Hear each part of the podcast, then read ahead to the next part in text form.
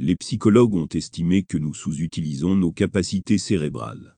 Malgré les qualités innées, dont la nature nous a dotés, les succès qui auraient dû être les nôtres dans ce monde, continuent de nous échapper pour la simple raison que nous consentons sans réfléchir à mener des vies inférieures.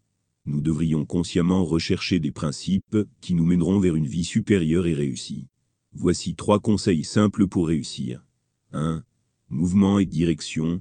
Ne pas connaître la différence entre le mouvement et la direction est un obstacle au succès. Lorsque vous marchez, conduisez ou faites du vélo, vous vous déplacez, mais dans quelle direction? Vous déplacez-vous vers votre destination, ou vous en éloignez-vous? Partir dans la bonne direction est le premier principe important du succès. Souvent, les gens se lancent dans des carrières sans réfléchir à leurs capacités réelles, et s'ils ont un réel potentiel à développer. Il est important de faire les bons choix de carrière, et ainsi partir dans la bonne direction. 2. Les petits débuts. Les progrès peuvent rarement être réalisés à pas de géant. La montée consiste à monter l'échelle un barreau après l'autre. Vous ne pouvez pas réussir votre vie simplement en appuyant sur des boutons et atteindre automatiquement vos objectifs. Vous ne pouvez progresser qu'étape par étape. 3. Loi de la nature.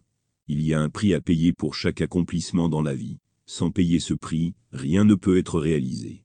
Il faut couler avant de pouvoir flotter. Il faut se résigner à perdre avant de pouvoir gagner. Il faut être capable d'accepter la défaite avant de pouvoir prétendre à la victoire. Puisque nous vivons dans le monde de Dieu, nous n'avons pas d'autre alternative que de comprendre ses lois, et de les suivre. Il n'y a pas d'autre moyen pour se faire une place dans le monde. Quiconque veut réussir dans ce monde, devra d'abord s'en rendre digne. Ils doivent connaître leurs forces et leurs faiblesses et les circonstances. Ils doivent organiser et canaliser correctement leurs énergies. Ils doivent entrer sur le terrain entièrement équipés à tous égards, alors les autres ne peuvent manquer de reconnaître leur vraie valeur.